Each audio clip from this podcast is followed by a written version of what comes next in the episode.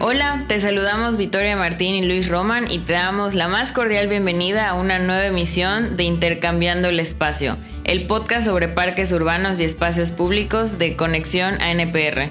Recuerda que este es un espacio dentro de Podcast Parques donde vamos a compartir de la mano de expertos internacionales experiencias, retos e información actualizada que te va a servir a ti para mejorar tu práctica y desarrollo profesional dentro del sector. Hoy estamos sumamente emocionados por la invitada que tenemos en este episodio. Luis, cuéntanos más. Bueno, vamos a recibir hoy, te damos la bienvenida a Podcast Parques eh, en este episodio número 43.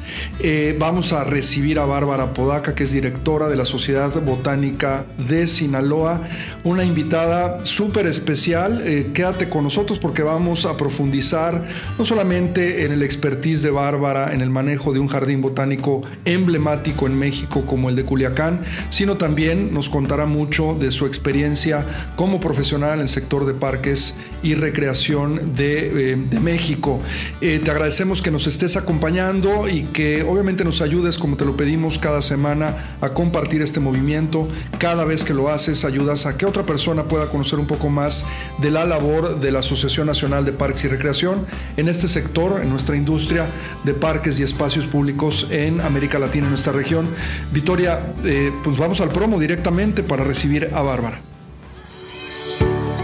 Estás escuchando Podcast Parques, donde encontrarás tips, consejos y las mejores prácticas probadas por expertos internacionales, esta y cada semana. Ahora con ustedes, sus anfitriones Luis Roman y Victoria Martín. Y bueno, el día de hoy nos acompaña Bárbara Podaca, como mencionó Luis. Ella es directora en Sociedad Botánica y Zoológica de Sinaloa, que es una organización de la sociedad civil dedicada a transformar espacios públicos en áreas verdes de conservación que puedan integrar e inspirar a la comunidad. Y bueno, pues para comenzar, Bárbara, me gustaría que comentes acerca de tu experiencia profesional, cómo llegaste a ser directora de esta sociedad, cómo te has ido como desarrollando, qué cambios has, has visto y también sabemos que hay muchos tipos de, espacios públicos, entonces sí me gustaría que comentes cuáles son como las, las particularidades de, del jardín botánico, cómo se diferencia, cuál, cuáles como los detalles más específicos de este. Va, de acuerdo. Pues te comparto, eh, yo soy arquitecta de profesión. Cuando inicié la carrera de arquitectura tuve la suerte de tener un super maestro que nos enseñó el mundo de las plantas a través de esta especialidad que se llama paisajismo y desde ese momento tomé la decisión de eh, trabajar más la arquitectura acompañada de la naturaleza, ¿no? Entonces, eso me dio oportunidad a eh, orientar mi formación a los espacios públicos. En todos nuestros como oportunidades de talleres de diseño, yo siempre veía la manera de hacer un parque. Entonces, este, desde ahí encontré mi vocación. Tuve la oportunidad de especializarme en diseño sustentable, pues mi preocupación por temas de medio ambiente y la huella ecológica que como seres humanos causamos a, las ciudades y el impacto que tiene con nuestras comunidades y medio ambiente. Me pareció eh, muy interesante eh, estudiar. También tuve la oportunidad de especializarme en pensamiento estratégico urbano, sobre todo por el rol que juegan los parques en las ciudades eh, como complemento para llevarlos a unas más sostenibles. Y cuando me gradué eh, de la carrera de arquitectura, la cual este, fue fuera de la ciudad de Culiacán, en la ciudad de Monterrey. Eh, me di la oportunidad de leer en una revista el proyecto que se estaba gestionando en mi ciudad de origen y pues eso reforzó mi inquietud por hacer algo no solamente para mi desarrollo profesional, sino para mi ciudad. Me regresé a Culiacán, comencé a trabajar en el Jardín Botánico Culiacán como voluntaria un mes, pues yo estaba súper segura que podía ser útil aquí y, y, y, me gusta compartirles que, que fui muy insistente para que me contrataran porque quería hacer algo por mi ciudad, por el jardín. Eh, comencé como supervisora de obra, tuve la oportunidad de, durante estos 15 años que voy a cumplir en la organización, eh, hacer cosas diferentes. desde el diseño, la supervisión, desde la introducción de especies, piezas de arte, proyectos de paisaje, proyectos de espacios públicos, hasta la oportunidad de crear públicos, audiencias para programas culturales y recreativos. Y pues hoy este, voy a cumplir mi casi tercer año de oportunidad de dirigir esta organización, la cual busca como propósito transformar los espacios públicos en áreas verdes que integren e inspiren a la comunidad. Ay, Bárbara, pues está muy padre la historia porque desde tu tema de estudiante tienes esta hambre por empezar a investigar y encontrar tu, tu, tema de carrera y de vida. Siempre estamos hablando mucho de que este tema de los parques en general son una gran oportunidad de desarrollo profesional.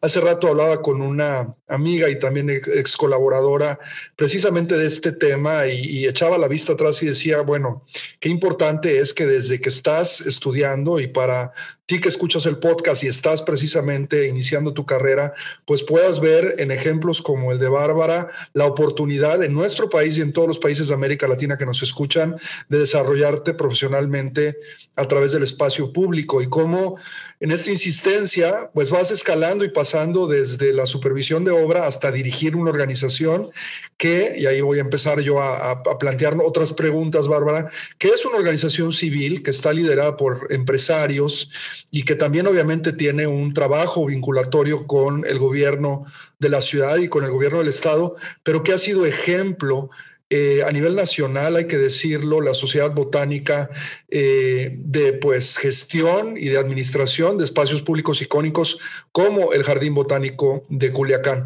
Entonces, eh, cuéntanos un poquito también porque tienes 15 años en la organización y esto habla de procesos de continuidad y habla precisamente de líneas conductuales porque el espacio público requiere de tiempo y requiere de continuidad. Eso es algo que tenemos que insertar en el trabajo también gubernamental. Hay que luchar porque las posiciones se mantengan. Seguramente tú lo has podido hacer por dos cosas. Uno, porque eres muy buena en tu trabajo y dos, porque también pues cuentas con una estructura orgánica que emana también de la colaboración entre la sociedad civil organizada y el gobierno de eh, Culiacán o del estado de Sinaloa. ¿Cuál ha sido tu experiencia de trabajo con eh, el tercer sector en una organización de la sociedad civil? Eh, ¿Cómo valoras esto y cómo lo ves en perspectiva para el futuro de un espacio público como el Jardín Botánico? Claro, pues bueno, ahí te puedo compartir que como organización de la sociedad civil, pero también la oportunidad que me ha proporcionado el tener tanto tiempo aquí, eh, llama mi atención que considero que este tercer sector tiene algo que no tiene el sector gubernamental y que puede complementar tiempo. la sociedad civil es y ha sido súper importante para nosotros porque además de que es nuestro gobierno, por así decirlo, porque nosotros, eh, nuestro instrumento de gobierno es a través de un consejo o un patronato donde eh, recopila las ideas, las inquietudes y el entusiasmo y amor por su ciudad de alrededor de nueve empresarios que quieren a través de los parques y del espacio público mejorar su ciudad y su comunidad.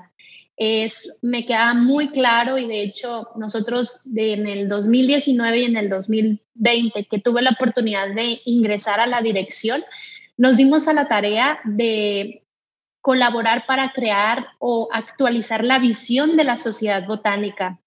Entonces yo he sido testigo de cómo se materializa esa generosidad que tiene la sociedad civil en algo tan importante como trabajar para nuestra ciudad a través de los parques, ¿no? Y se creó este propósito que hoy les comparto, transformar los espacios públicos en áreas verdes que integren e inspiren a la comunidad. Fue un proceso que a mí me, pareció un refuerzo de mi vocación, me pareció, fue un proceso como de enamoramiento que, que para mí fue como eh, fortalecer ese compromiso y posteriormente me tocó a mí ser responsable de trabajarlo con el equipo para de alguna manera fortalecer las líneas de acción que tiene nuestra organización, porque por una parte el mayor tiempo que ha gestionado la Sociedad Botánica, que son este año se cumplen 25 años, ha sido a través de crear espacios verdes de gran escala, administrando dos parques en la ciudad de Culiacán,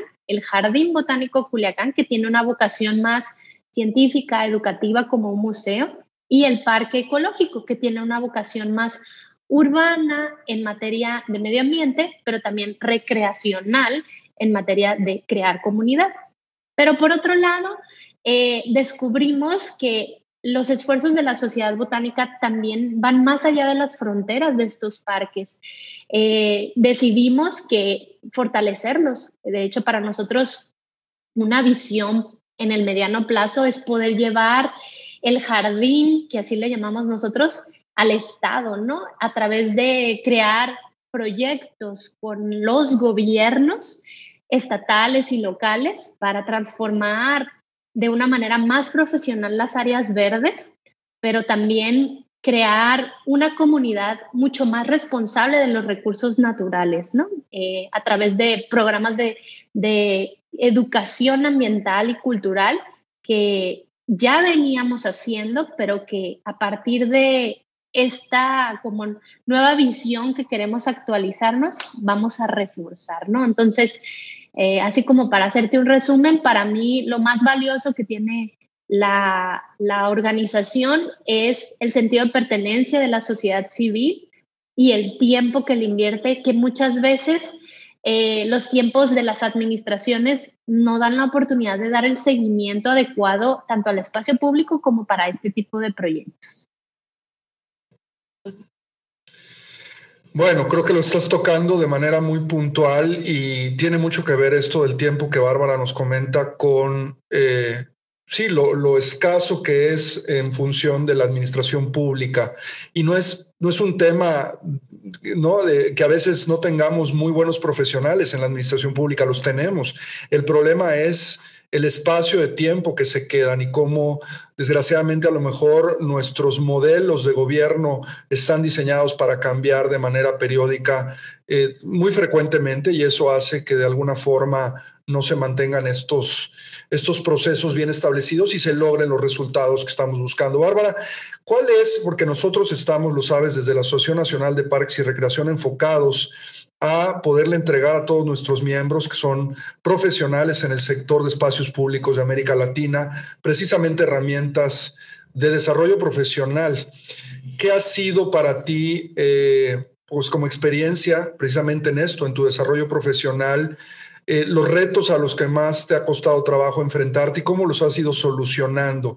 Me imagino que cuando viste este anuncio en la revista y estabas estudiando todavía en Monterrey, pues de pronto decías, ¿y cómo se come un jardín botánico, no? ¿Cómo se administra un espacio público? Eh, pero bueno, lo has ido descubriendo y creo que lo relevante aquí es pensar también cómo pudiste haberlo descubierto de una manera más sencilla que pueda ser lo que le pueda ir faltando a veces a nuestra estructura de gobierno y que estamos tratando desde la sociedad civil organizada de promoverlo. ¿Cuál ha sido tu experiencia en este sentido? Claro, pues ha sido todo un viaje, ¿no? Eh, a mí me parece que los mayores retos que se tienen en el espacio público, en el jardín, en la sociedad botánica, eh, lo compartimos muchos profesionistas que nos dedicamos al espacio público, ¿no? Uno de ellos creo que son los recursos económicos. El tema de las oportunidades que tenemos de fondeos y sobre todo el pensar en que lo, no existe un solo fondo o una sola fuente, ¿no? La diversificación de fondos fortalece este tipo de espacios, pues no solamente necesitamos el apoyo del gobierno, el apoyo de la sociedad civil, sino que hay muchas maneras de generar ingresos de los propios servicios, ¿no? De alguna manera nos estamos metiendo en, una, en un tema de crear como empresas sociales o circulares que sus, en vez de generar un lucro, generan un capital social, ¿no? Y me parece a mí eso todo un tema súper interesante. Por otro lado, la cuestión operativa, ¿no? Y, la pandemia para nosotros vino a traernos retos en el sentido de, que aceleramos a lo mejor algunos proyectos que ya teníamos que montar con tecnologías o con otras formas de llevarlos a cabo. Eh, pero por otro lado, el tema de profesionalizar la operación también es, es, es, un reto fundamental. Sobre todo, por ejemplo, yo pienso en las áreas verdes, que es nuestra mayor expertise. Este, a veces eh, nosotros, por así decirlo, no creamos como una especie de híbrido entre un jardinero y un biólogo. Esta visión no se, no se tiene en todos los espacios y muchas veces se toman decisiones por experiencias heredadas más que por una técnica, ¿no? Entonces, por ejemplo, para nosotros el crear estos técnicos en jardinería, que tal cual así los llamamos nosotros porque queremos darles ese esa como ese valor a esa información que se tiene, eh, pues no existen allá afuera y hay que formarlos y a veces hay retos tanto de recursos este, intelectuales que tenemos que poner a su disposición tiempo para que ganen esas experiencias, entre otras cosas. Y yo creo que esta es una situación que se vive en México o en Latinoamérica, que sería el posicionamiento de las áreas verdes o del espacio público como una gran inversión. A mí me parece que el retorno de inversión de las áreas verdes en las ciudades es mayor. Incluso debería ser como una, una especie de regla. ¿Y a qué me refiero con esto? Hoy en día todas las ciudades están apostando por las áreas verdes porque es el método o la manera en adaptarnos la emergencia climática que demanda cada vez más acciones en el corto plazo y acciones contundentes, ¿no? Entonces, a veces para nuestros gobiernos los parques pudieran estar al final de todas las necesidades que demanda una ciudad, pero yo creo que pueden ser la punta de la lanza porque hoy, incluso también la pandemia, nos demostró que nos dan salud pública, ¿no? Pero por otro lado, también a través de estos espacios, de alguna manera nos adaptamos al cambio climático, trabajamos para el medio ambiente, pero también trabajamos para la sociedad. Nosotros em, creemos que el espacio público y el área verde trae consecuencias positivas para el tejido social. Y no nada más lo digo yo, yo creo que lo compartimos todos y para mí pues la asociación me ha dado la oportunidad de conocer personas que están viviendo lo mismo que nosotros y de alguna manera pasan dos cosas. Es una terapia, pero por otro lado también compartimos experiencias que a veces en, esos foros o espacios, pues eh, incrementamos el conocimiento entre todos y creo que podemos aportar algo mejor para nuestras ciudades. Antes de pasarle la voz a Victoria, porque tiene muchas preguntas para ti, yo quiero nada más tomar como, como espina dorsal de la conversación estas tres cosas que acaba de mencionar Bárbara, la parte del financiamiento, que ya la tocaremos más adelante, la parte, eh, lo voy a dejar hasta el final de esto, los beneficios de los parques y en perspectiva, cómo tenemos que revalorizar este concepto en la administración de las ciudades, en la construcción de las ciudades. Y en la parte operativa me acordaba, ahorita que mencionabas esto, los jardineros, de dos temas importantísimos que tienen que ver con, con la idea del, trabajo especializado. En una ocasión, Charles McKinney, el, el ex principal urban designer de la ciudad de Nueva York, me decía, Luis, una de las de los trabajos más peleados en el Central Park son los jardineros. Es una cosa, pero que, todo el mundo quiere ser jardinero del Central Park, ¿no? Y hace unos meses me decía una gran compañera de nosotros, que ya lo hemos mencionado aquí en Podcast Parks, Alicia Girós, del Parque Rufino Tamayo de, la ciudad de San Pedro, en, en Nuevo León, y me decía, Luis, es que pues a veces no se entiende que el señor que corta las plantas en el, eh, en el acotamiento o en, el, este, o en la jardinera o en el camellón, como le decimos aquí en México, para los que nos escuchan de fuera, pues es un jardinero de parque y no tiene nada que ver, ¿no? Y es esta parte de especialización en la parte de la operación. Creo que esas reflexiones ahorita las iremos cruzando en el podcast Victoria. Creo que, o sea, Bárbara mencionó como puntos súper importantes y que justo por eso son importantes los diálogos, como decías, porque cuando vas platicando con diferentes actores en diferentes espacios públicos, te das cuenta que todos pasan por los mismos problemas.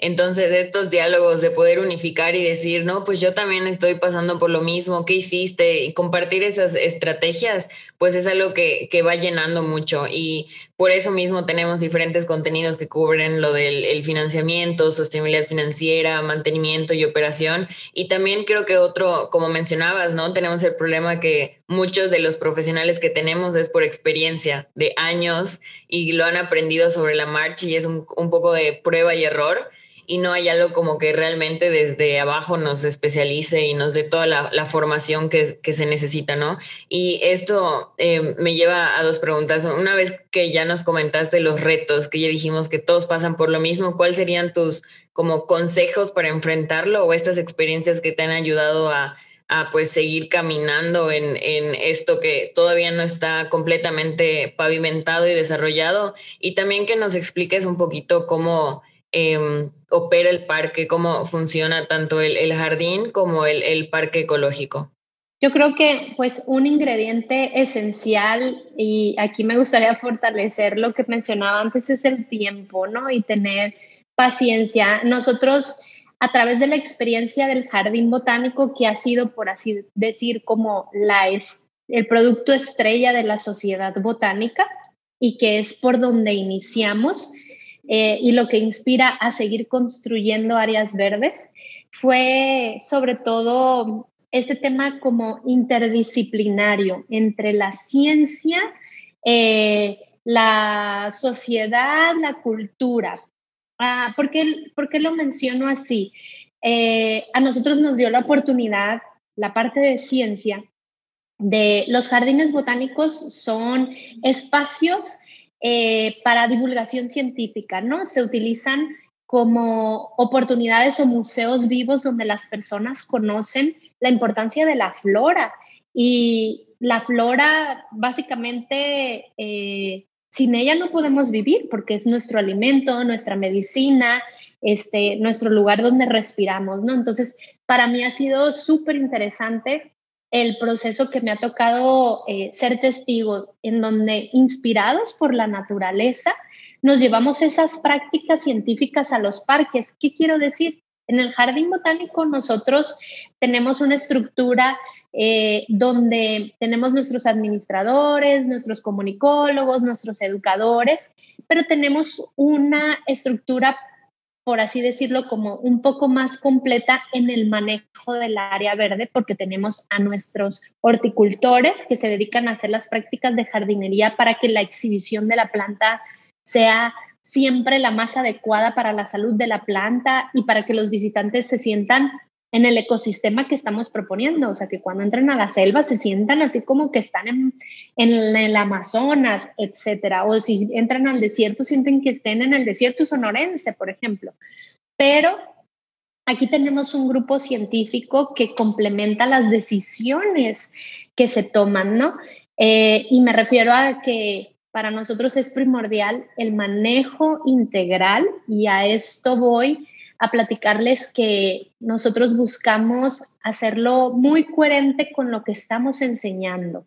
Por así decirlo, damos un seguimiento a nuestras áreas verdes de manera más orgánica. Cada vez este, tratamos de implementar mejores prácticas y nos hemos visto favorecidos con esas decisiones al integrarse cada vez más fauna benéfica.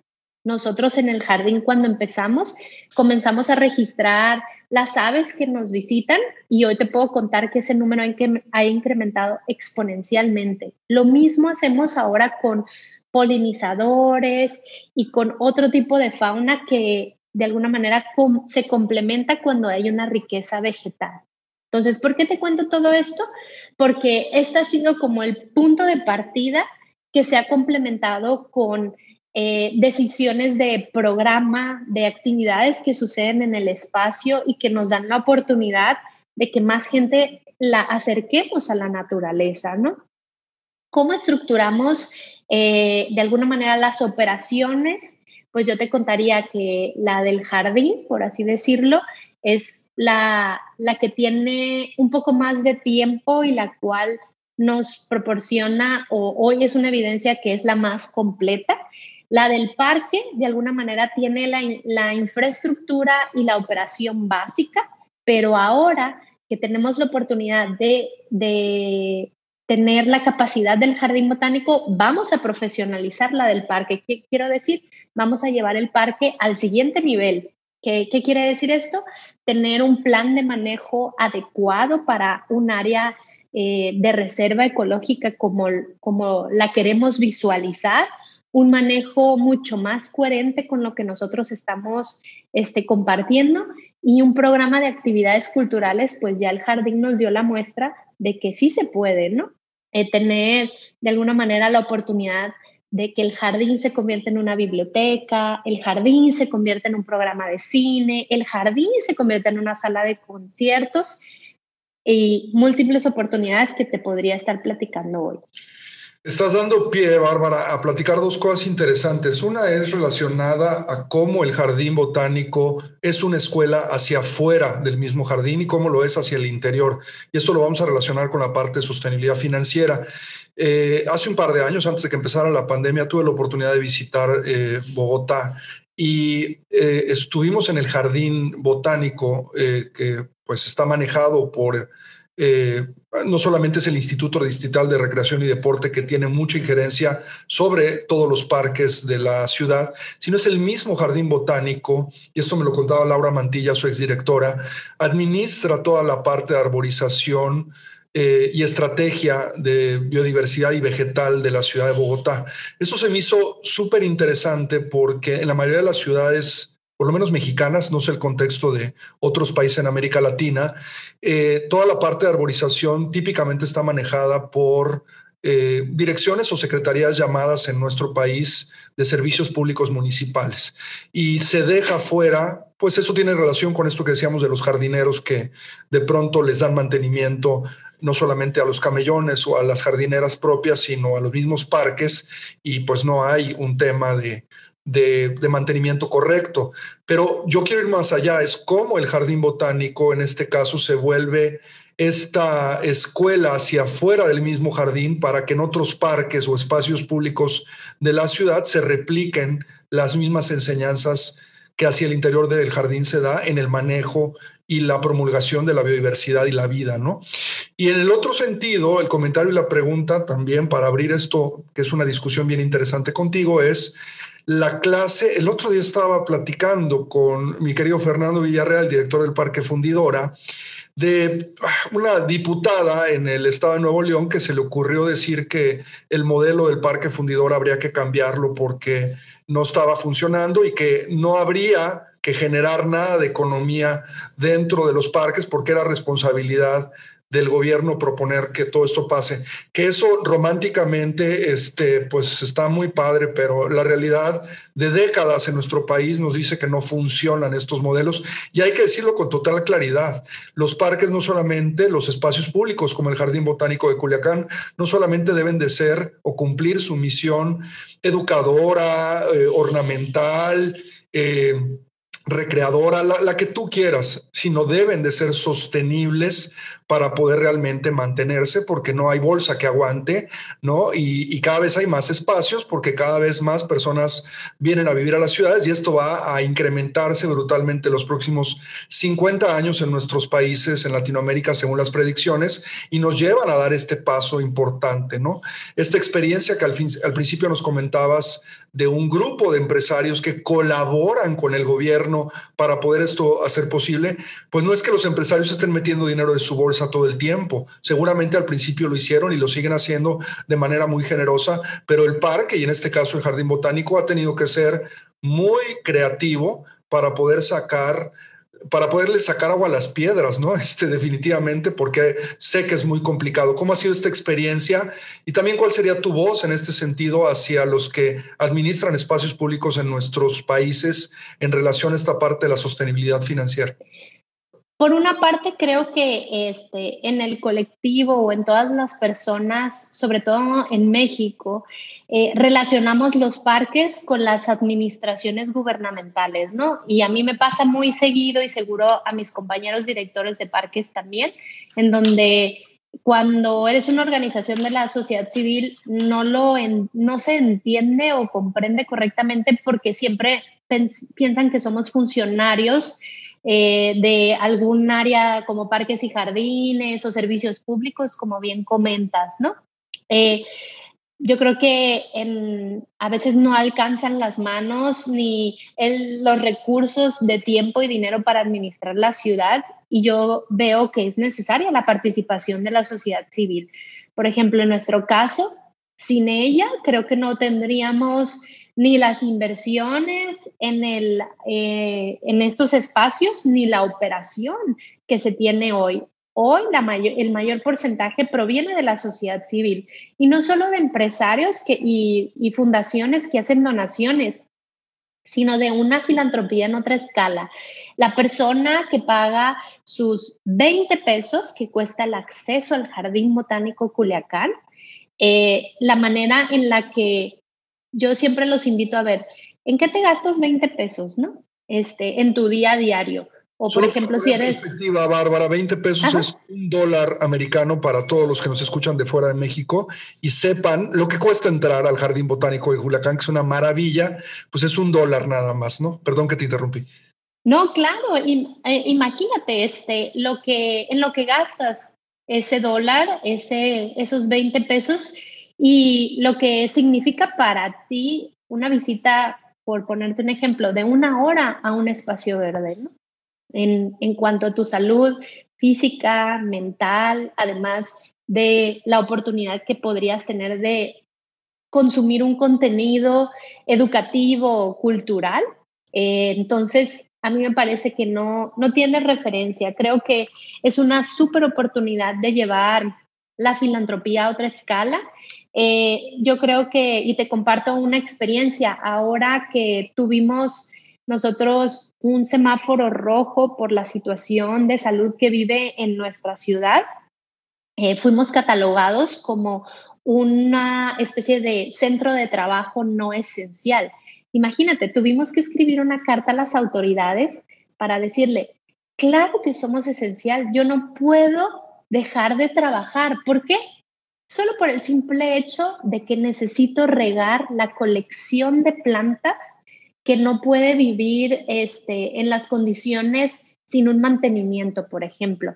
Tuvimos que justificarnos y hacer unas cartas para poder ser catalogados como un comercio, bueno, más que comercio, como una institución esencial, eh, para poder nosotros, obviamente, con todos los protocolos de seguridad que se debe de tomar en cuenta con nuestros colaboradores, tuvimos que dividir los equipos en ese momento que todos estábamos asustados por cómo, cómo iba a evolucionar este contexto.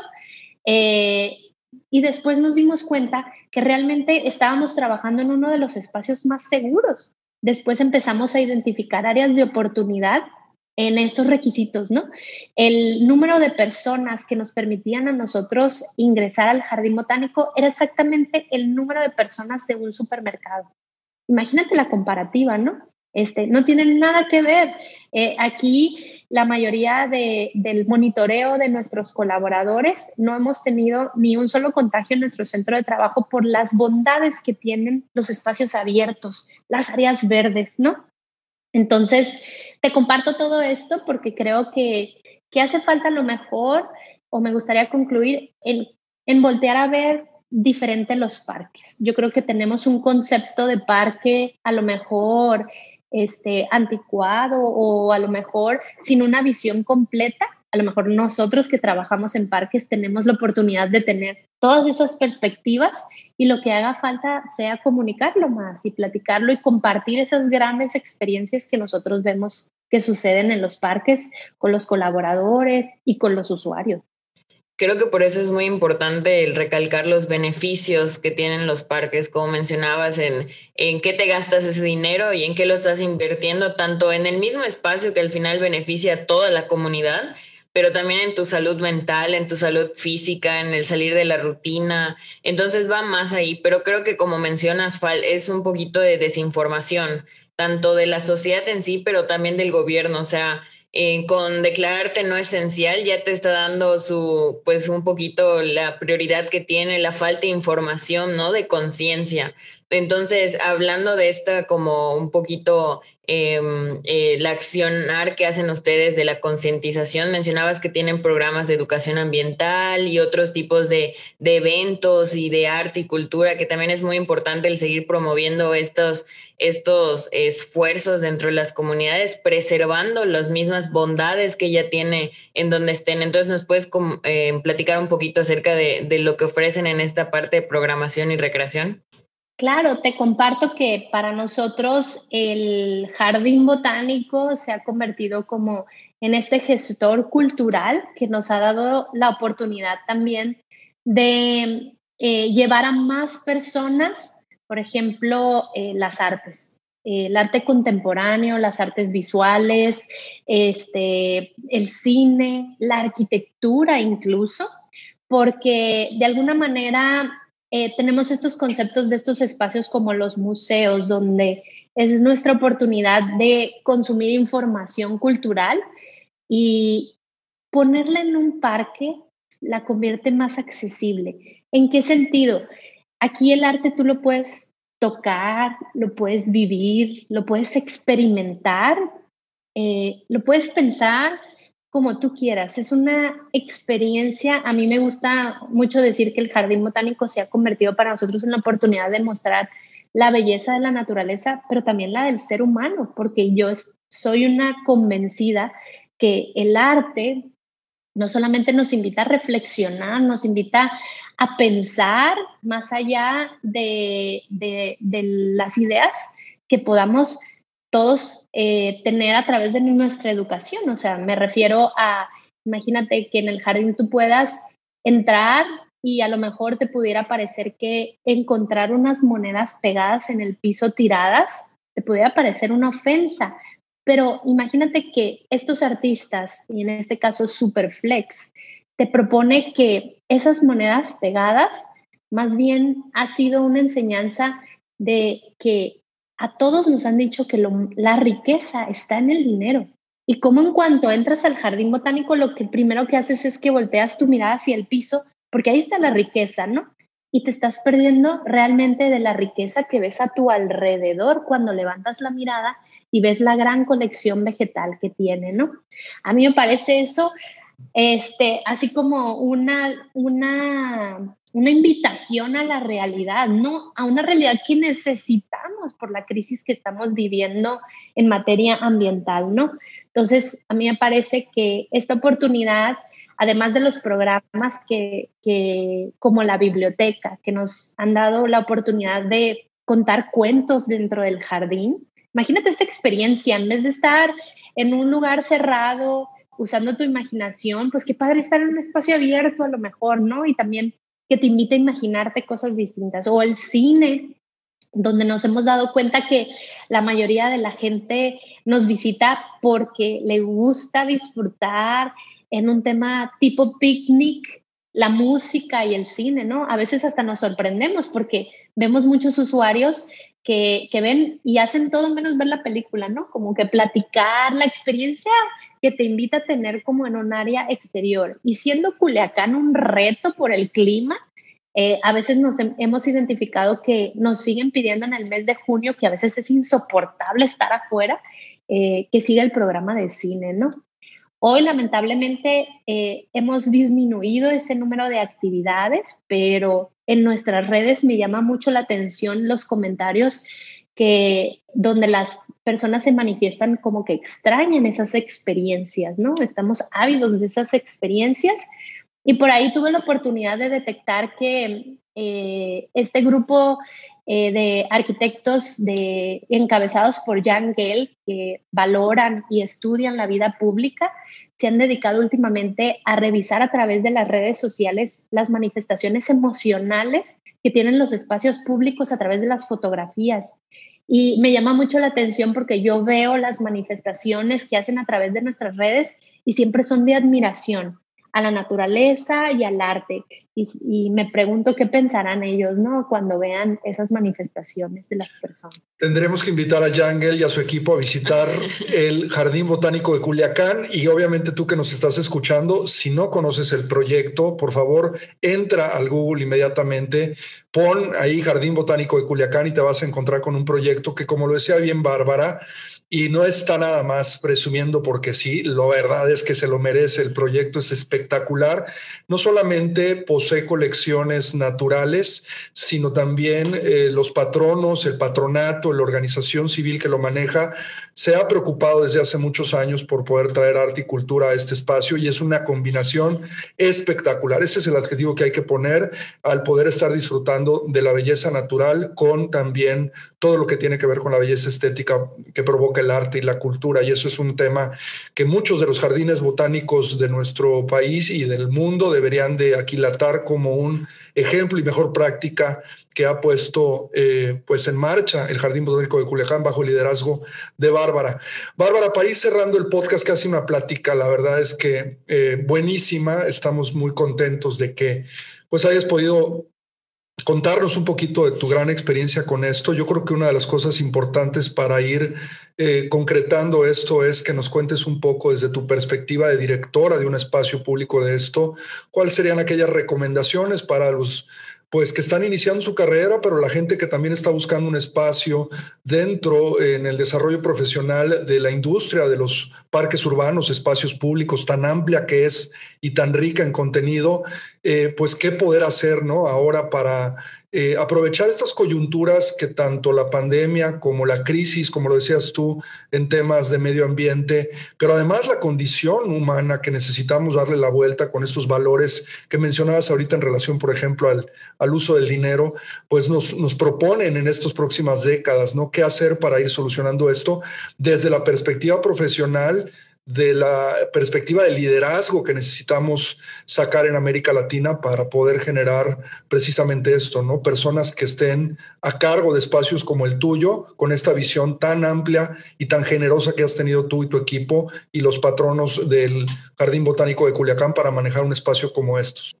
Claro, yo creo que este, y cada vez en, en, en mi experiencia profesional, y a lo mejor porque me gusta mucho el tema, este, me, me queda más claro que hay que ver eh, a la naturaleza, sobre todo para encontrar la inspiración, las soluciones y nuestro enfoque, ¿no? ¿Y a qué voy con esto? Me, me parece que en la naturaleza podemos encontrar muchas oportunidades, no solamente para inspirarnos y crear mejores espacios públicos, sino soluciones tecnológicas, eh, soluciones también para crear mejores comportamientos, todos estos movimientos de biofilia, la biomimesis, eh, cada vez son más mencionados y nos muestran una, un campo de acción que nos hace falta a lo mejor eh, adentrarnos más como seres humanos para encontrar las soluciones, tanto tecnológicas como va a demandar cada vez más eh, la adaptación al cambio climático, ¿no? Eh, me parece a mí que hay un gran discurso que, que nos va a asombrar la naturaleza, hoy nos asombra, a mí me encantaría y siempre platico que me encantaría que existiera este, este método como en Matrix, que te conectabas y podías compartir todas tus experiencias. Me encantaría compartir así todo lo que yo he aprendido a través de las plantas y, y, muchas veces te dan soluciones para tu día a día, la práctica, ¿no? Y no es algo que yo lo comente. Hay libros que te platican que muchos de los líderes que ha tenido el mundo eh, se han inspirado a través de la naturaleza o que encuentran sus respuestas en la naturaleza, ¿no? O que tenían un hábito de caminando en la naturaleza. Quisiera solo compartirte para cerrar que a mí me gustó mucho un discurso de un invitado que tuvimos hace muchos años que le asombraba que al visitar la ciudad de Culiacán, que era mayormente conocida por el color rojo, refiriéndose a las muertes, la violencia, que él encontraba en el centro de la ciudad un discurso pues verde, un discurso de vida en medio de una ciudad donde realmente tenemos muchos estigmas que no, que no nos gustaría que platicaran. Yo creo que hoy no solamente la ciudad de Culiacán, sino las ciudades, este, todas experimentamos pues toda esta, eh, todos estos retos sociales, todas e, estas eh, como áreas de oportunidad que me regreso a ojalá que pudiera cada vez más comunicarse todo, toda la información que contiene la naturaleza y que podría ser de beneficio para nuestra propia existencia. Claro, y poco a poco creo que se está viendo reflejado los esfuerzos, ¿no? En, creo que si, si vemos la realidad ahorita, la de hace unos años, ya hay una mayor conciencia del impacto negativo que tenemos en cuestión de el medio ambiente y de la mancha urbana y todo, ¿no? Entonces, sí se está viendo reflejado, mucho por trabajar todavía, pero pues poco a poco vamos a ir cambiando y haciendo que, que, la comunidad empiece a aprovechar más estos espacios. Siempre decimos que no solo es construirlos y dejarlos ahí, sino también tener toda esta, eh, tú lo mencionabas, ¿no? Toda esta formación integral que va a hacer que podamos realmente, eh, pues, construirlo de mejor manera, ir construyendo un futuro mejor, ¿no? Y pues bueno, acaban de escuchar a Bárbara Podaca, que es directora de la Sociedad Botánica y Zoológica de Sinaloa. Bárbara, muchas gracias por acompañarnos y por compartirnos toda tu experiencia. No, hombre, a ustedes gracias por la invitación y pues aquí nosotros siempre entusiasmados de formar parte de esta gran comunidad y de compartir pues algo de nosotros, ¿no? Y a ti que nos escuchas y acompañas, te agradecemos una vez más y te recordamos que ya puedes encontrarnos en diversas plataformas, así que vea tu favorita y suscríbete. Y te invitamos a unirte a nuestra comunidad en donde vas a poder encontrar diversas herramientas de capacitación y profesionalización. Y recuerda que cada lunes puedes escuchar un nuevo episodio de Podcast Parques. Todo esto lo puedes encontrar en www.anpr.org.mx. Nos vemos el próximo lunes y recuerda que vivan los parques. Nuestro podcast ha terminado. Te recordamos visitar nuestro sitio web www.anpr.org.mx y seguirnos en redes sociales como arroba ANPR México.